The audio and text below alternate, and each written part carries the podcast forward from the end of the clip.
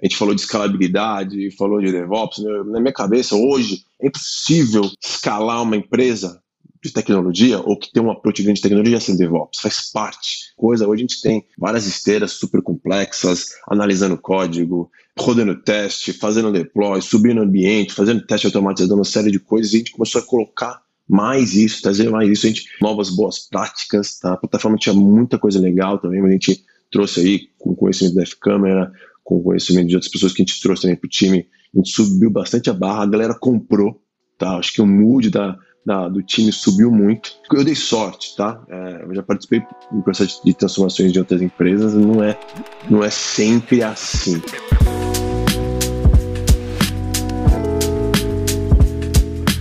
Fala Dev, beleza? Eu sou Thaisa Candela e aqui comigo está Rodrigo Terron. Fala Thaisa, fala pessoal, tudo bem? Estou muito animado com mais um episódio aqui do podcast Proxy. Thaisa, o que podemos esperar de hoje? E o que é o proxy, né, para quem está aqui pela primeira vez? Perfeito. O proxy é uma proposta que nós estamos trazendo aqui de forma completamente inédita, com o objetivo de conectar você, deve, com as empresas e os negócios. Vamos entender um pouquinho mais sobre como as empresas estão utilizando as tecnologias que nós utilizamos no nosso dia a dia para solucionar os problemas reais que elas enfrentam. E hoje vamos conhecer então a F Câmara e o Doutor Consulta. Então nós temos aqui alguns convidados super especiais. Joel Bakchat, CTO da F Câmara, por favor, seja muito bem-vindo ao nosso podcast. Fala, Dev. Sempre quis roubar esse jargão, aproveitar a oportunidade. E é um prazer aqui estar com vocês nessa discussão, nesse bate-papo. E vamos ver o que, que sai aqui hoje. Perfeito, seja muito bem-vindo. Guilherme Cato, CTO do Doutor Consulta. Fala pessoal, prazer, obrigado pelo convite. Vamos falar de um assunto aqui, de tópicos que nunca enjoam, Espero que eu possa contribuir bastante aí. Maravilhoso. E temos aqui também o William da Silva, que é arquiteto de soluções na F Câmara. Fala pessoal, prazer estar aqui com vocês.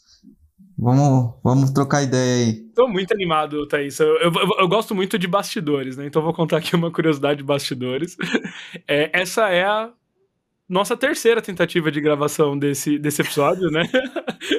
Porque teve ali N problemas, dentre eles eu vou confessar aqui, a internet do Joel, e o Joel fez um investimento, colocou uma fibra de 300 megas só para gravar o proxy com a é gente. Verdade. Então, assim, me sinto muito honrado com isso.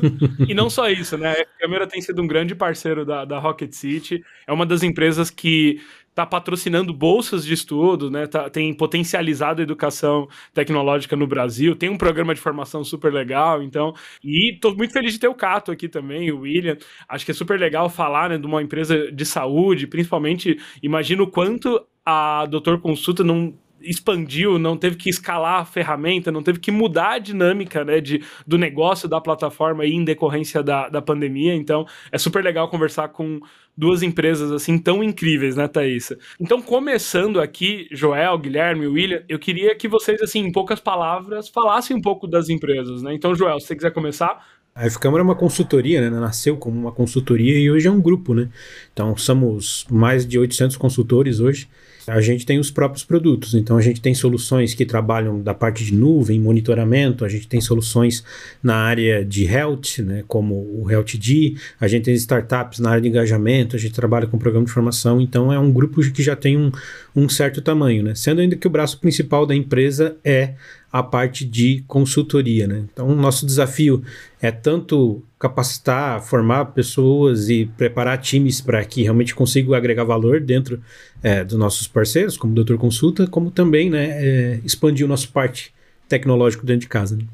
Cato, conta um pouco pra gente aqui do, do Doutor Consulta, né? E também um pouco aí que você pode contar também de tamanho de time, de momento, acho que é super legal. O Doutor Consulta é uma empresa focada em medicina primária. O que é medicina primária? É consultas, exames, até o que não é grandes procedimentos do tipo cirurgia. Pequenos procedimentos a gente faz, tá?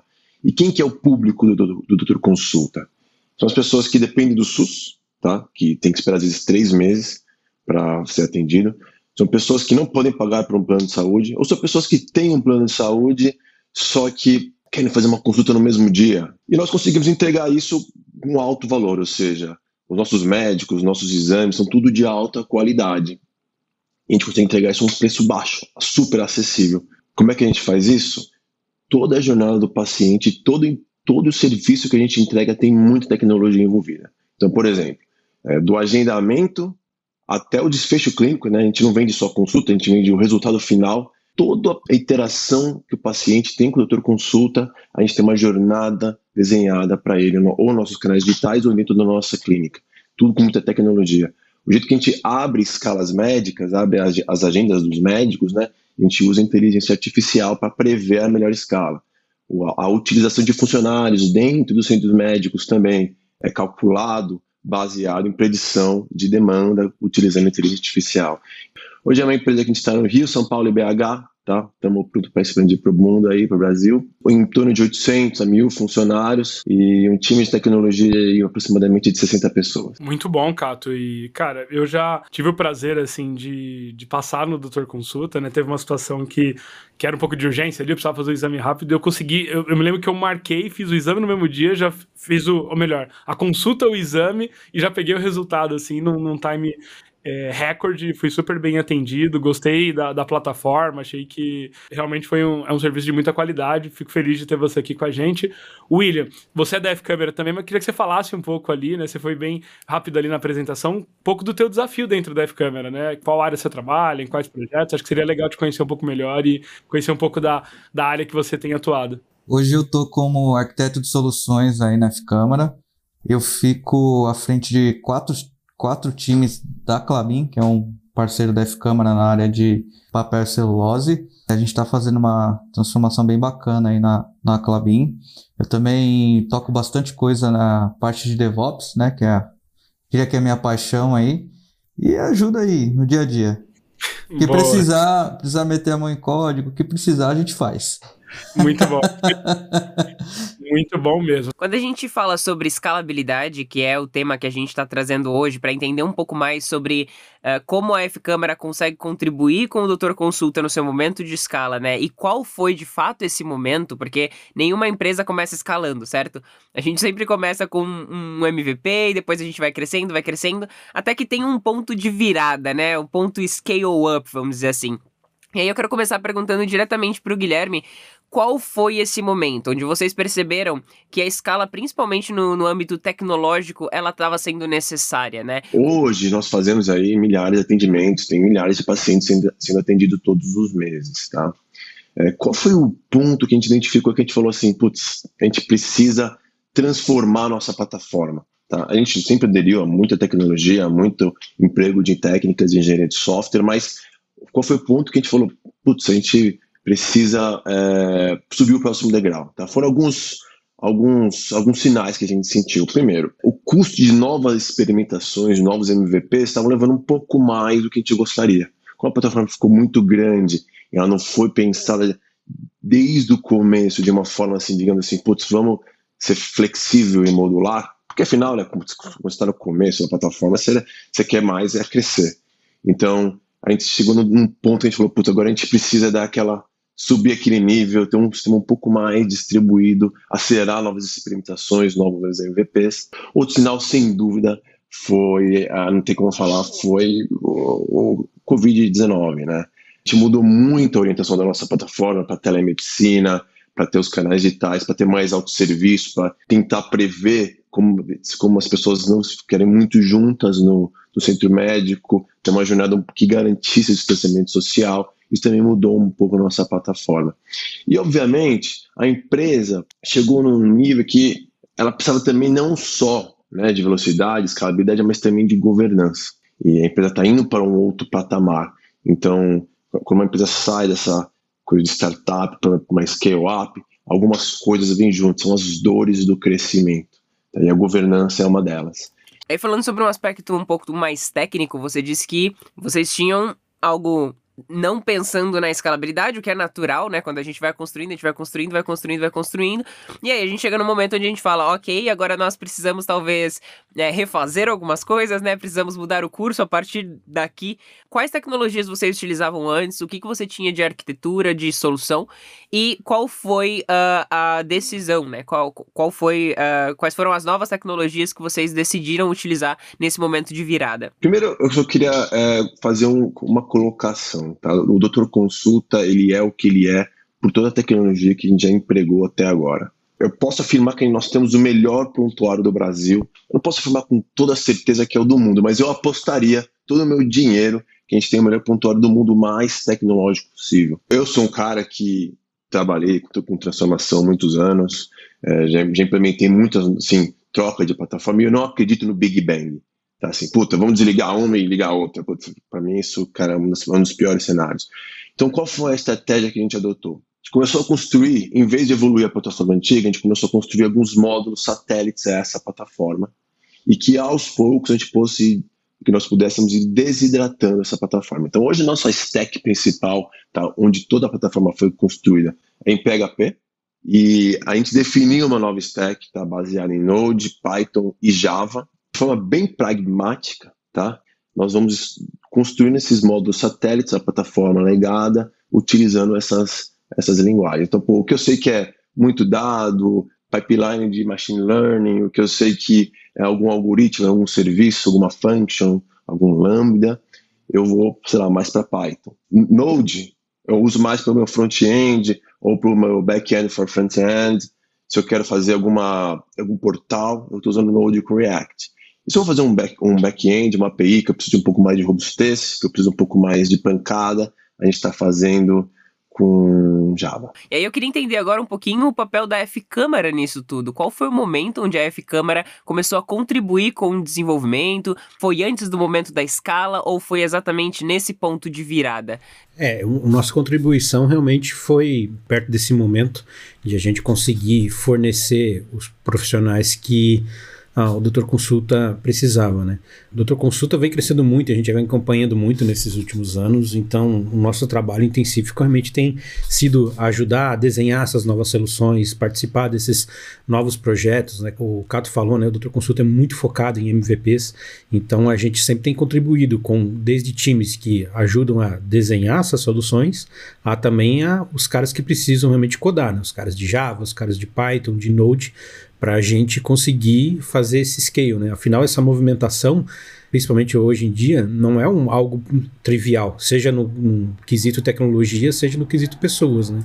Então a gente sempre está aí junto para conseguir montar esse time que muitas vezes tem que ser híbrido para atender esse desafio, né?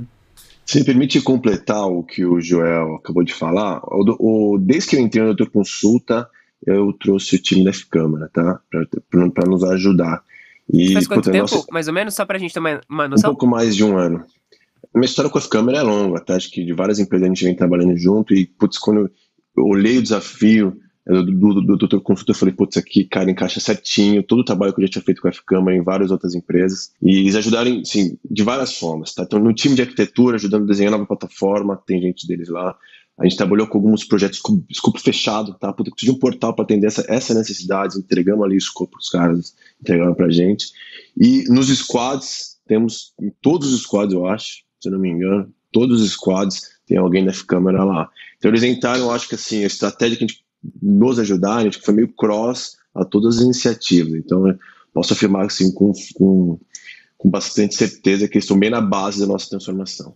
Legal, é um trabalho de fato conjunto, né? Um trabalho de braços dados, muito, muito bacana. E eu queria ouvir um pouquinho do William agora, que ama DevOps, do papel de ok, nós precisamos olhar um pouquinho mais para as automações para a gente conseguir escalar. A gente precisa olhar um pouquinho mais para a parte de DevOps, que às vezes não é tão olhada quando você está fazendo um MVP, por exemplo, né? Então, como que é esse processo na sua visão de fazer uma implementação de todas essas automações necessárias para conseguir fazer com que a nossa tecnologia, nosso sistema vá para um outro nível, né? Que a, a gente tenha tudo isso preparadinho para a gente conseguir escalar, para a gente conseguir de fato fazer uma entrega para o usuário muito além da expectativa que ele tem para a gente.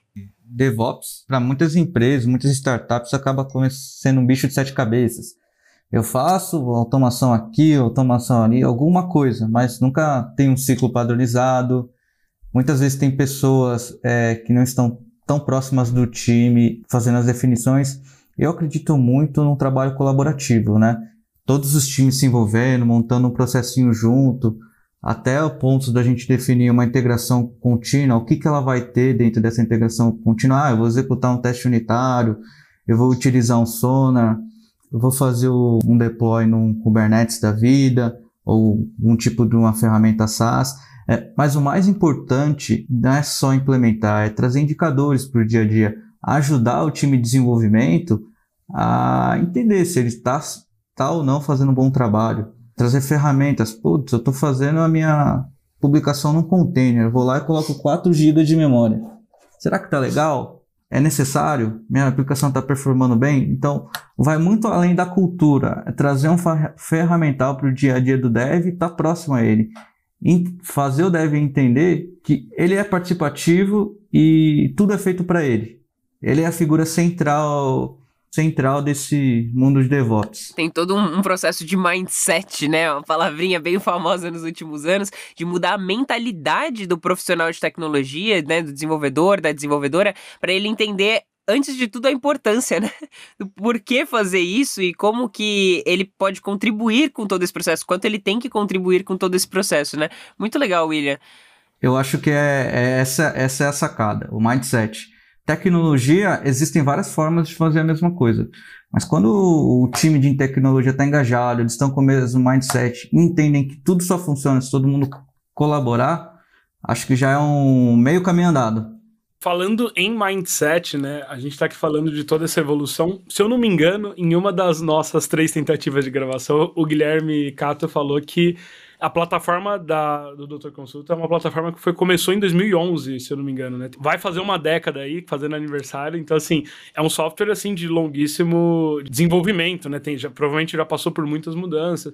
E aí, Cato, você falou que você está aí mais ou menos um ano dentro do Doutor Consulta, né? E, e nesse papel de, de executivo de tecnologia, trazendo essa revolução, né? Essa evolução em termos de plataforma. Mas eu queria entender um pouco, assim, como foi, né, todas essas mudanças para o time, para a cultura, como, como que está sendo esse processo de definir novas tecnologias, tudo isso que você vem trazendo, né? Acho que vamos pensar assim, né? Que provavelmente você tem pessoas que têm anos ali trabalhando na plataforma, lá no PHP, no dia a dia, e de repente vem toda essa provocação de, cara, a gente vai ter que mudar a tecnologia, a gente vai trazer F-Camera, um parceiro, a gente vai continuar e evoluir a plataforma para manter ela ali no, no patamar de melhores do mundo do ponto de vista aí de plataforma de prontuário, de saúde e tudo mais. Eu imagino que é um mega desafio, assim, como foi culturalmente, como foi pro time, conta As um pouco dores, né? As dores que, As o, dores que, o Guilherme, que o Guilherme trouxe ali, né? o Rodrigo e Thaís, vocês falaram assim, foram no, no, ponto, assim, né? Isso aí é qualquer processo de transformação em uma empresa, ele, vai, ele causa insegurança. Tá? Então, tem pessoas lá que trabalham muitos anos, doutor consulta. Quando a gente chegar lá, quem é esse cara? Ele vai trazer os amigos dele, vai encostar a gente, vai trazer umas novas tecnologias que funcionam tão bem.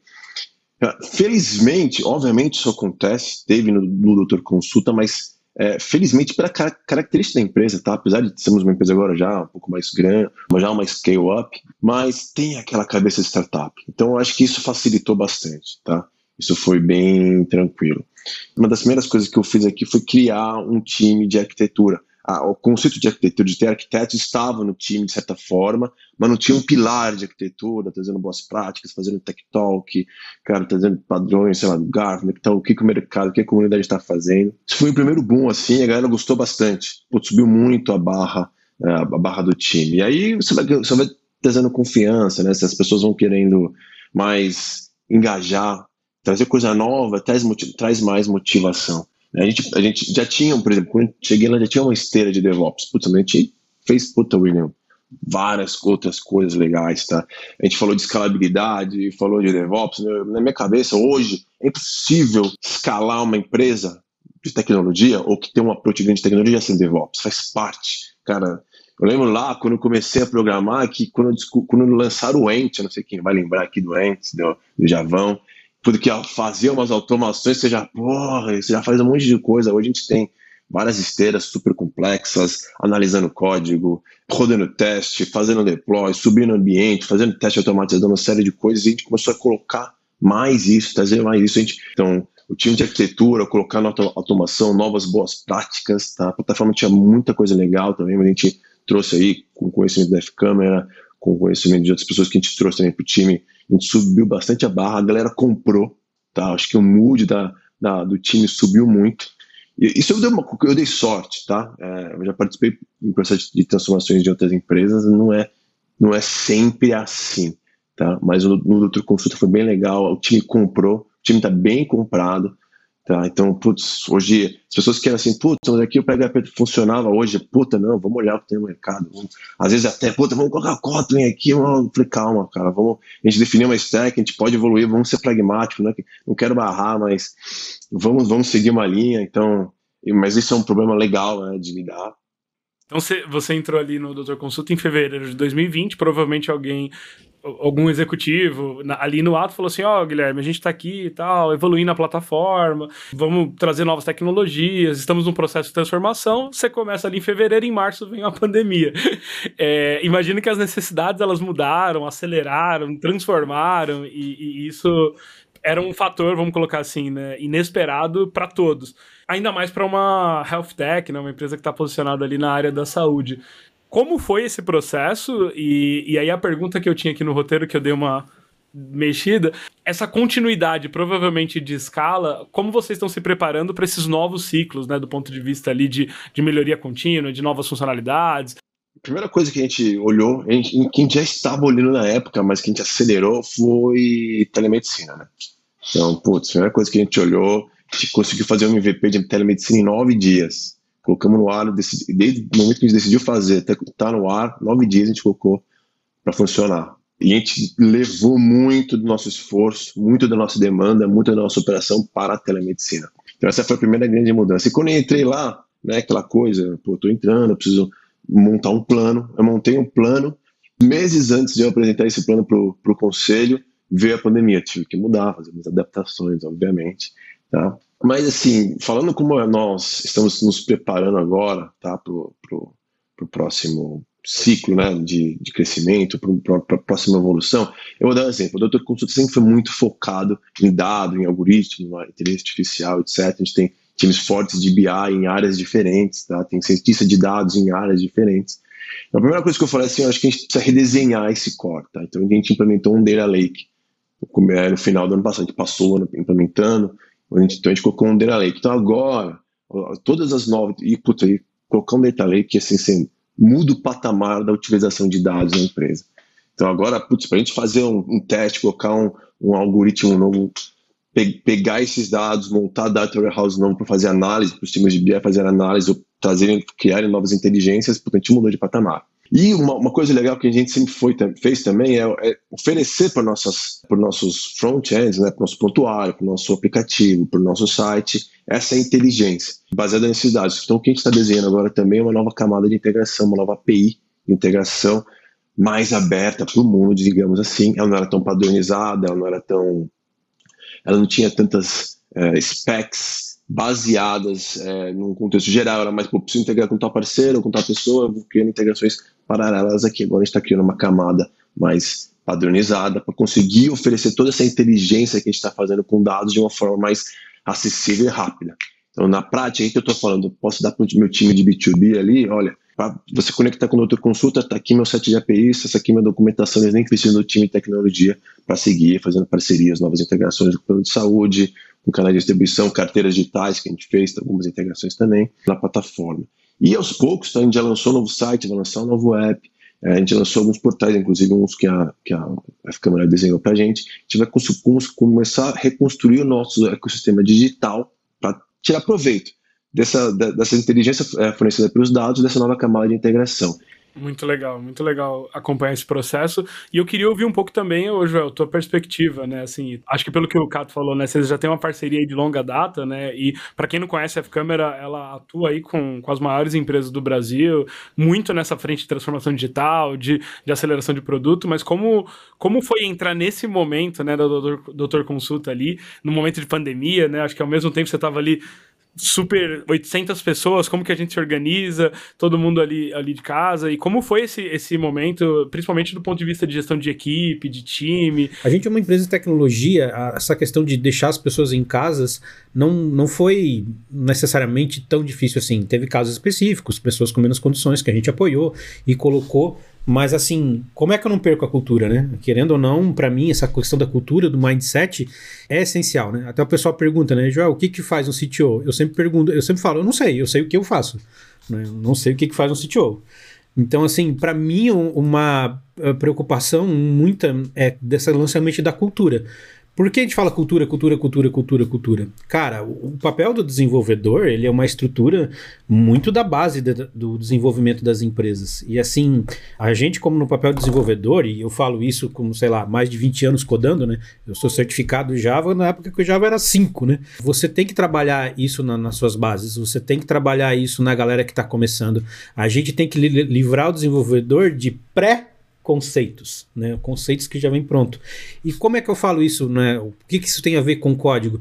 Cara, é igual, por exemplo, assim, dar um exemplo para vocês, né? O desenvolvedor geralmente que entra na F-Câmara, do programa de formação, por exemplo, né? Eu, quando me apresento, costumo falar assim, cara, eu sou o cara que odeia microserviços. Aí a galera já leva um baque, assim, por exemplo, né? A galera já puxa e fala assim, cara, o que, que esse cara tá falando, né? Esse cara deve fazer pão, né? Não software, né? Pra falar isso, né? Ah, mas... Polêmico. É, é, polêmico, né? Mas aí depois eu sempre começo a evoluir, cara, e falar assim que, cara, para mim, não existe melhor solução, existe trade-off. Tudo é trade-off, né? Geralmente as coisas começam como monolitos, mas por quê? Porque não é só uma questão de como você desenha a aplicação, é uma questão de como você cuida né, dessa criança, né? Cuida desse software, né? Então, um monolito te permite cuidar isso com um nível de maturidade muito menor. Por exemplo, né? Você não precisa ter um time tão é, especialista nisso para você cuidar de uma aplicação. É mais fácil, né? Você tá tudo num local só. Quando você vai para um microserviço, você está fazendo trade-off. Você está trocando simplicidade por performance. É simples. Não é que é melhor em todos os aspectos. É um trade-off. Esse papel eu fazia muito presencial antes que tinha, contando essas talks, às vezes até bate-papo de corredor, entrando dentro dos projetos, muitas vezes, sentando aí, aí galera, como é que tá as coisas? E assim, cara, não é a mesma velocidade.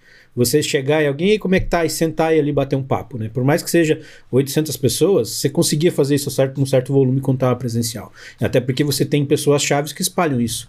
Então, ir para esse modelo online para a gente, né, é, exigiu bastante de a gente se reestruturar e manter essas questões de preconceito. A gente reformulou todo o nosso programa de formação. Nosso programa de formação era 100% presencial e era muito focado no eixo São Paulo-Brasil. Então, assim, a gente perdeu esse pilar, né? Só que aí, cara, beleza, eu perdi uma fortaleza. Como é que eu agora ganho uma outra fortaleza? Crio uma nova fortaleza? Vamos pro Brasil. Vamos pro Brasil, agora vamos colocar e sair encarar que a gente tá todo mundo online e, cara, agora eu posso procurar todo mundo. E aí entra, cara, como é que a gente fecha novas parcerias, como a Rocket City, né, para vir e servir com essa base de realmente formar e colocar, assim, pessoas. Porque a gente acredita muito em informação. Mas por quê? Se você pensar lá na raiz, lá atrás, quando a gente vinha 2010, 2009, era muito isso, né? Você falava com as áreas da empresa, você não falava com o consumidor final.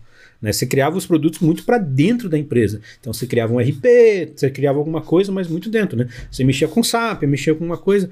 Mas como o Cato está falando, mostrando aí para a gente do motor consulta, você está falando com o usuário, você está falando com vidas, você está falando com realmente pessoas que vão utilizar o teu serviço. Então, assim, o mindset do desenvolvedor tem que mudar também. Ele tem que ter essa enxer enxergar que ele está falando, cara, com pessoas. Tem um produto com uma necessidade real com ponto direto. Então, beleza, talvez a gente não tenha impacto da decisão do negócio, mas assim, a nossa, o nosso caminho que a gente vai traçar como estratégia e o que, que a gente entrega impacta diretamente o negócio. Então, para isso, cara, é muito forte a gente ter uma base, a gente ter um acompanhamento. Então, assim, não é só linguagem, sabe, que importa. Não é só Java, Python que importa. Sabe o que, que importa? Você saber padrões, para que, que esses padrões servem? Para que, que você utiliza? É igual que nem, por exemplo, assim, ah, code review, par programming são excelentes dentro do DevOps. Concordo. Mas como você faz um bom code review? Sabe? Essas coisas que a gente coloca no desenvolvedor desde o começo. Porque se você falar só fazer code review, você está falando, pô, cara, o nome daquela variável podia ser diferente.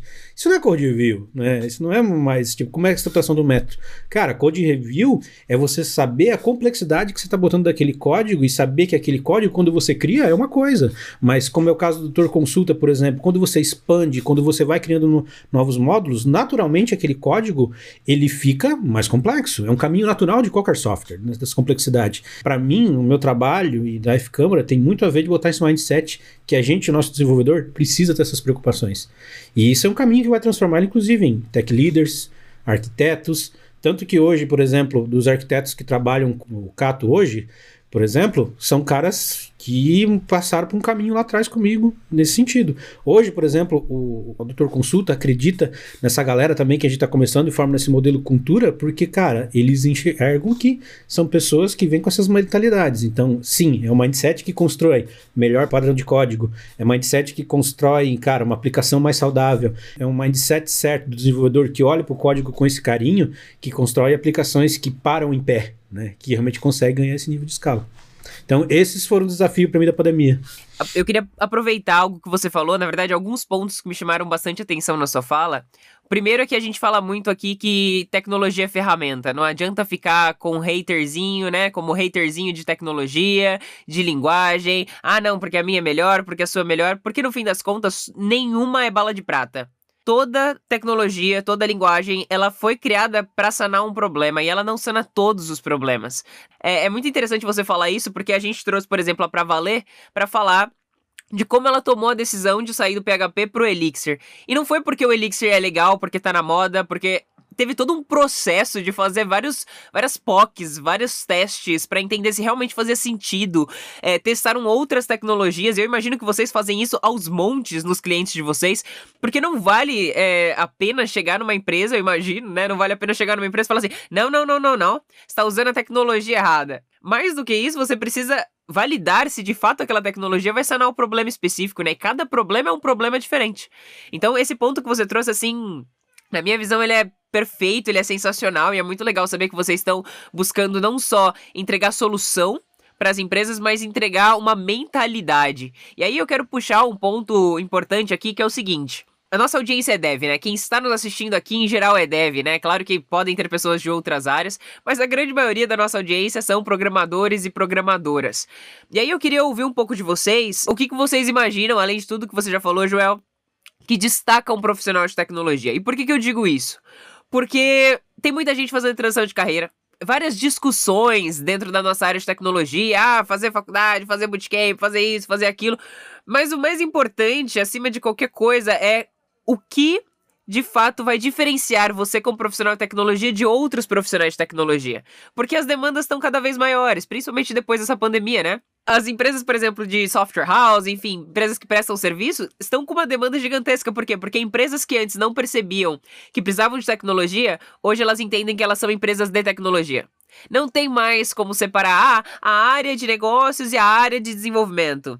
Se a área de negócios não estiver conversando com o desenvolvimento, não vai dar certo. Né? A, gente tem vários cases, várias situações. Imagino que você tenha visto um monte de situação também, né, pelos clientes da F-Câmara, de que se a área de negócio está tomando decisões que não estão sendo conversadas com o desenvolvimento, as decisões aqui não vão conseguir entrar em produção.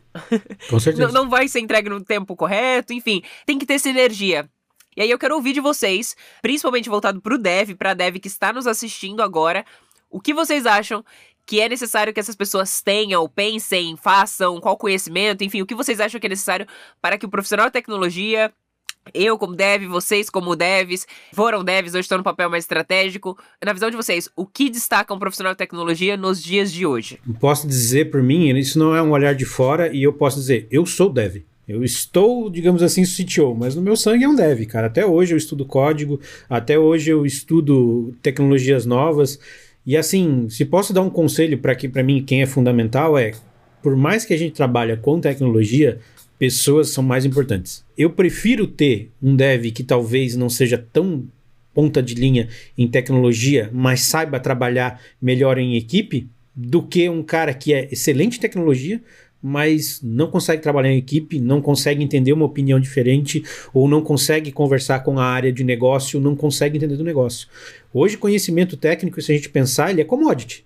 O que, que eu quero dizer com, quero dizer com isso? Cara, a Rocket City, por exemplo, produz conteúdo excelente, cara, de graça. Tipo assim, se você está querendo mudar de carreira e não fez uma das semanas de imersão aí da, da Rocket City, cara, você está perdendo. Já é um ótimo caminho para você tá iniciando. Mas assim, além disso, tem essa questão também, sabe? Se preocupe com a qualidade que você está colocando, saiba trabalhar em equipe. Até nos nossos próprios programas de formação, quando a gente roda e tal. O que, que a gente procura não é o cara que se destaca na tecnologia só em si. A gente procura pessoas que saibam trabalhar em equipe. Tanto que quem aprova as pessoas dentro do nosso programa de formação é o William, é a galera que trabalha comigo, são outras pessoas.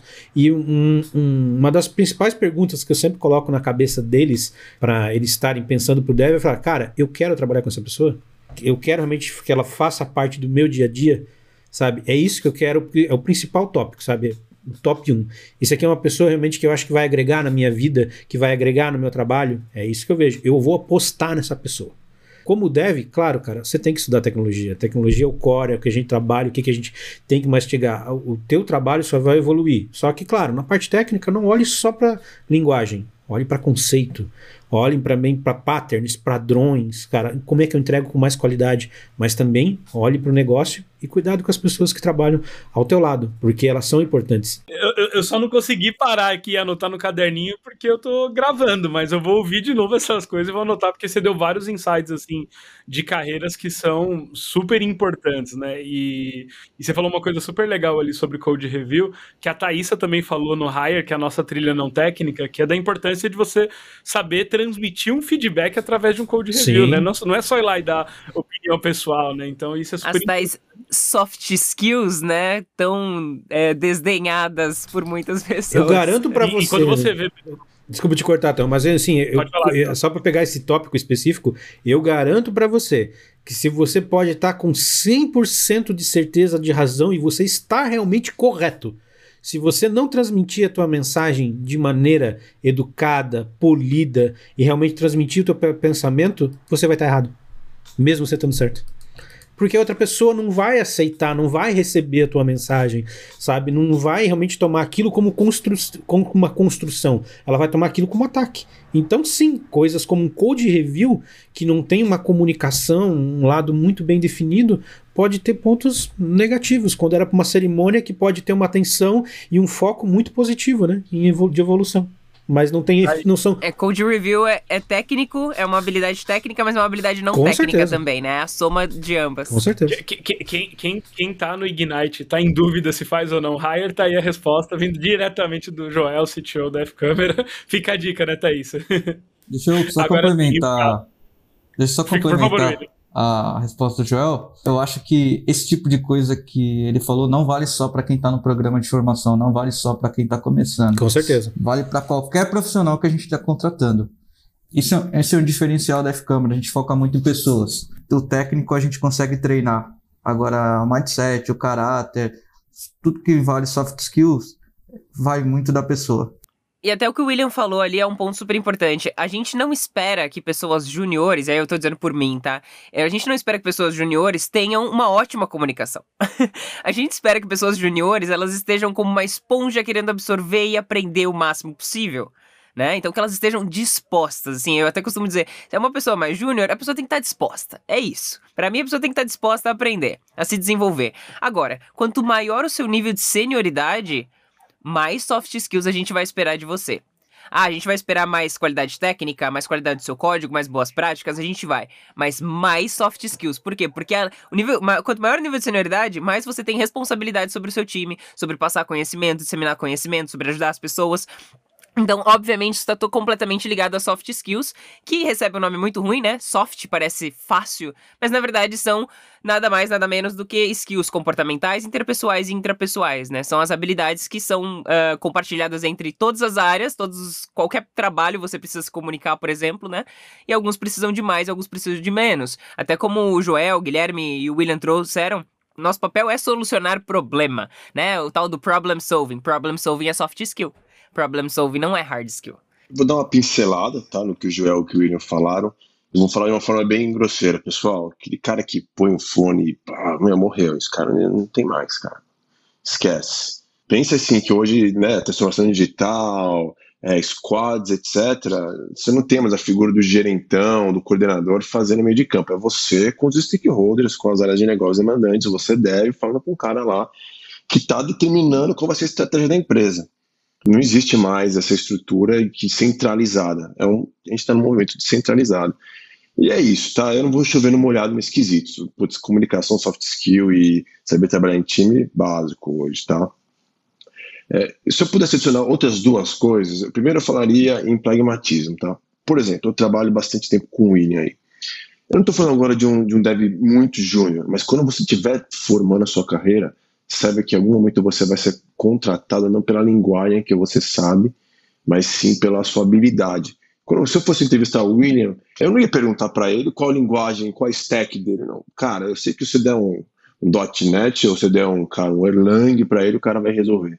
Então é ser pragmático, é entender as boas práticas, entender qual que é o problema.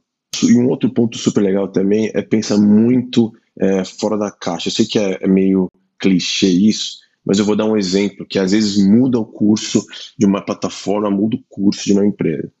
Quando você vai fazer uma mudança de plataforma, que nós estamos fazendo, por exemplo, é, de uma plataforma legada para uma plataforma nova, é, você tem duas maneiras assim que o mercado vende bastante, principalmente IBM e Oracle. Coloco um buzz na frente meu, do meu legado, abstrai toda aquela coisa antiga e passa para a plataforma nova. Essa é uma forma. Outra forma é você construir um monte de API ali em volta, né, e tentar camuflar ali o legado. E, putz, a gente foi estudando, estudando, estudando, até que um, um dos nossos arquitetos disse, fala assim, putz, cara, né, que foi de estar linkando com o Data Lake, por que, que a gente não faz ingestão de todos os dados pelo Data Lake, leva esses dados até o Data Lake, depois do Data Lake a gente cria um monte de API e mantém as coisas atualizadas com o PubSub ali. Putz, mudou. Eu não precisei gastar dinheiro com Buzz, construir um monte de API. Cara, foi assim, um game change, e essa solução cabia, né? Não estou falando que cabia para qualquer processo de transformação de plataforma, mas cabia ali. Vamos trazer aqui um, um, ponto mais de fechamento. Eu queria ouvir um pouquinho de vocês a respeito das tecnologias, né? Falamos tanto de tecnologia como ferramenta, então quais foram as decisões de ferramentas que vocês utilizaram? Então vocês falaram algumas, o Guilherme falou ali de Data Lake, por exemplo, falou é, de Node, de Java, de algumas linguagens que vocês estão utilizando. E eu queria ouvir um pouquinho mais o que, que vocês usam para monitoramento, o que, que vocês utilizam para parte de teste automatizado, o que, que vocês usam no dia a dia como ferramental. No dia a dia, para fazer monitoração, para fazer, para cuidar da, das aplicações que a gente está cuidando, a gente tem um, um NOC que está usando 24 por 7. A gente, tem, a gente implementa nos nossos sistemas coisas bem padrões, tipo heartbeat, health, health check, tá? Isso é bem básico. Para teste automatizado, a gente usa o Cucumber, tá? Com, às vezes, às vezes em Java, às vezes em Ruby. A gente implementa o Cucumber, mas a gente não estabelece qual a linguagem de decisão do squad. As tecnologias, ela, a escolha da stack delas foi para ter uma padronização.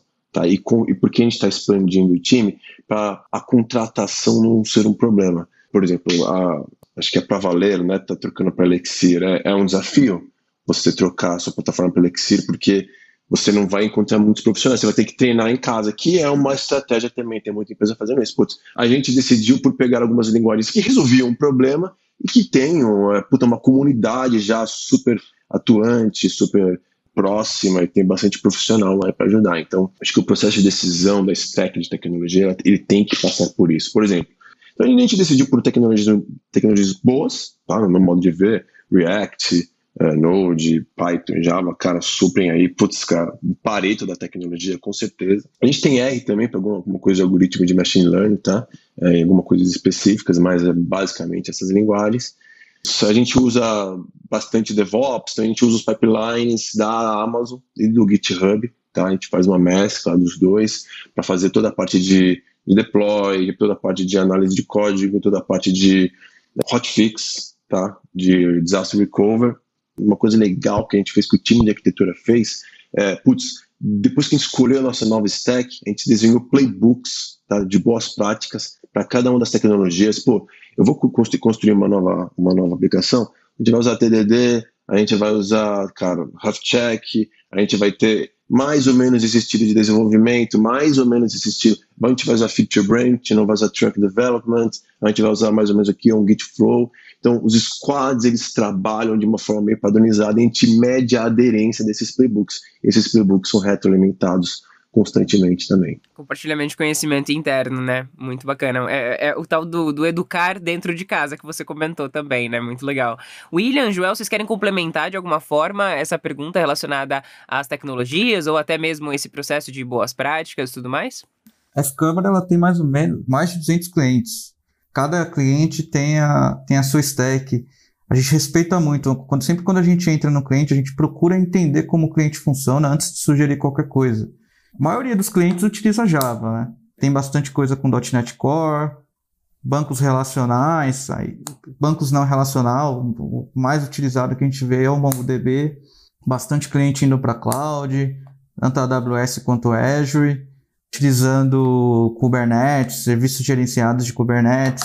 Para DevOps, o que a gente mais vê é o Jenkins, para fazer tanto a parte de CI quanto a parte de CD. Tem cliente usando Azure DevOps, Circle CI também. Tem bastante coisa interessante em cima disso. Para monitoração, a gente vê bastante cliente aí com Elastic, tanto com Elastic APM para trazer essa parte de observabilidade.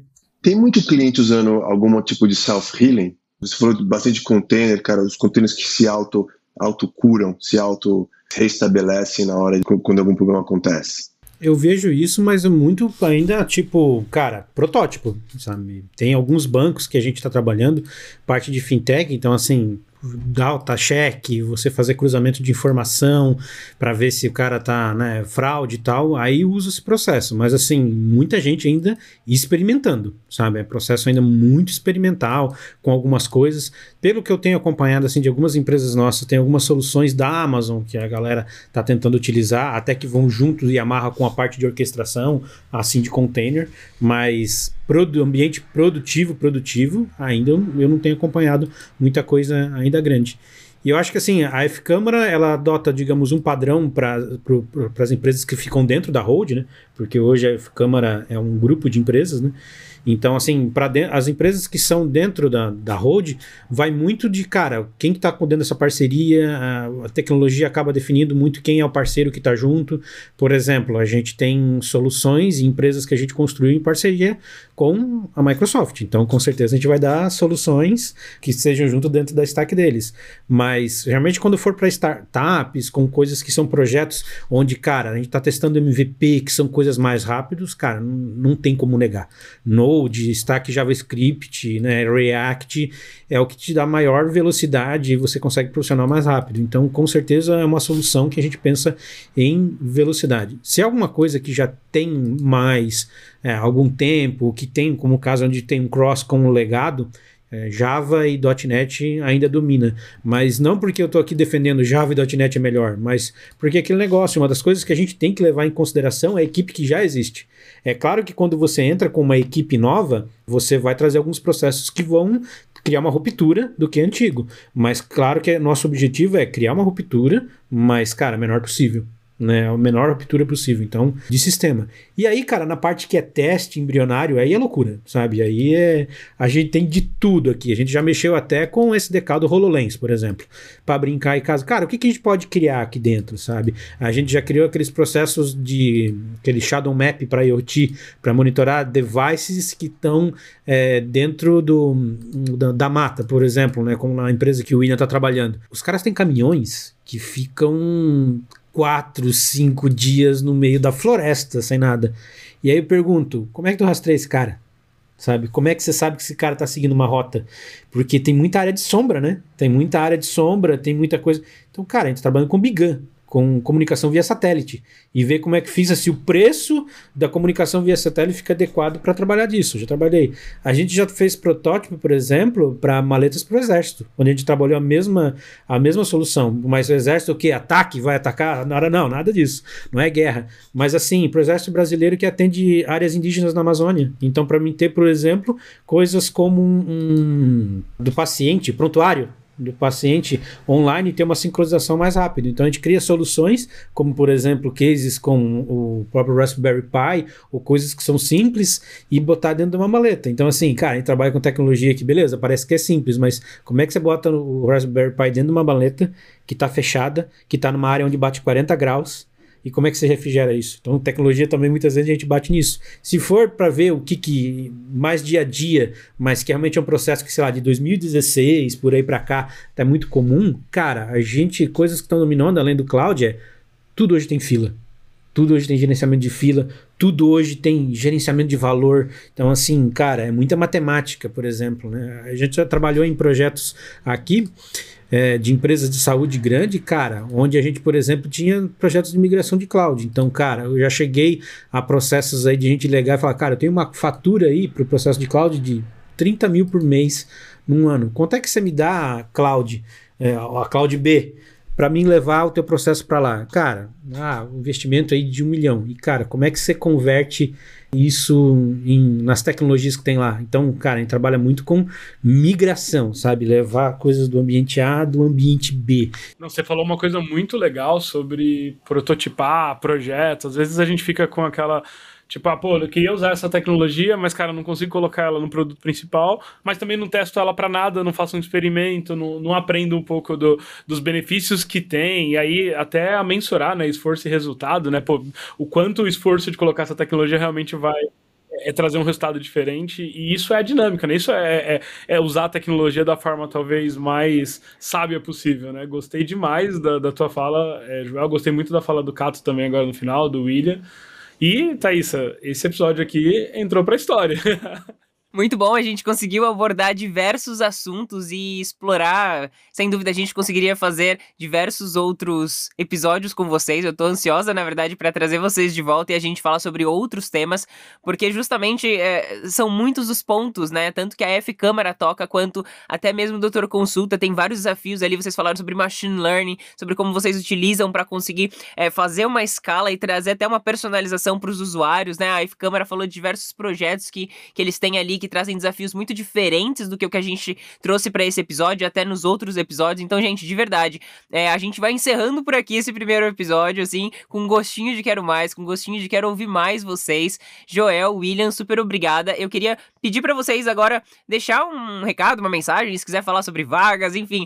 Olha, para mim foi um prazer estar aqui com vocês. Curto muito o trabalho que vocês fazem, que eu acho que uma das ferramentas que eu utilizo e está muito alinhada com vocês é o engajamento. Então, acho que o engajamento engajamento que o Devs tem com vocês é incrível e para mim isso é uma ferramenta assim muito importante e é o que as empresas buscam hoje, né? A gente precisa de pessoas engajadas num propósito, né? No seu propósito, né? Então assim, se teu propósito hoje, cara, é investir na sua carreira, sabe, dar um direcionamento para você e realmente, cara, querer investir a gente tá afim de te ouvir, a, a Câmara tá muito afim de te conhecer.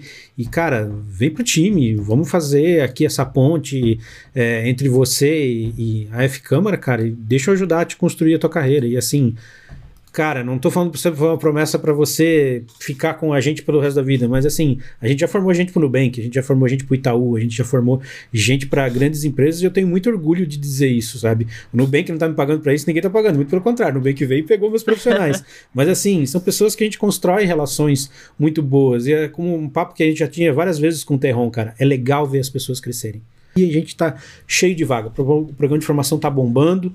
Aí estamos contratando gente aí. Nessa leva agora prometendo de contratar 50 pessoas. Então, cara, venho aí, vamos conversar, vamos bater um papo. Me chama de LinkedIn, cara, sou super acessível. Obrigado pelo espaço, Terron. Obrigado pelo Maravilha. espaço, Thaís. Valeu, William. Valeu, Cato. Obrigado, Obrigado. pela sua Obrigado pela sua participação, que foi muito rica aqui. Obrigada mesmo, Joel. Espero te encontrar em outros episódios. William, muito obrigado pela sua participação também. Deixo a palavra para você agora.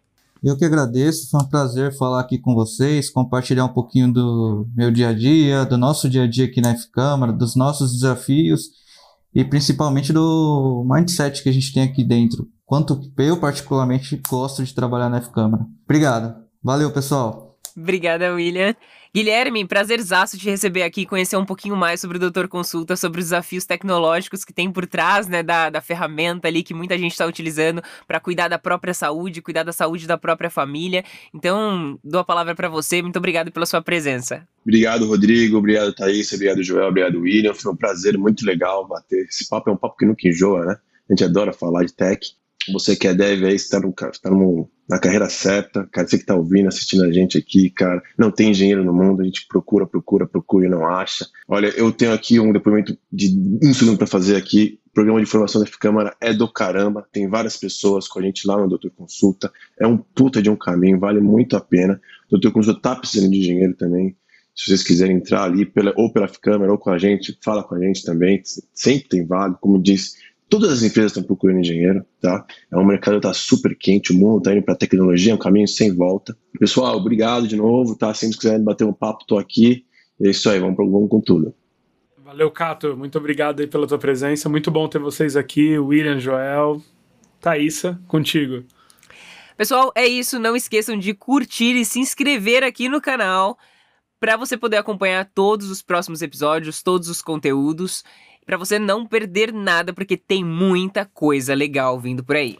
É, uma coisa legal também, pessoal, comenta aqui no vídeo, deixa teu comentário, tuas dúvidas, perguntas, se conecta com o Ilha, com o Cato, com o Gel no LinkedIn, nas outras plataformas. Isso é super importante, né? Vocês estão vindo aqui de ex executivos, né, pessoas que estão à frente de desafios tecnológicos gigantescos falando, estamos procurando, tem vaga, tem muito espaço. Se você não está conseguindo, volta, assiste de novo, anota todos os pontos que foram falados aqui, porque aqui foi entregue o ouro. Acho que assim, quem tinha dúvida, né? Pô, como será que é uma empresa por dentro? Como será que, que eu olho para isso? Como será que eu tenho ali uma experiência?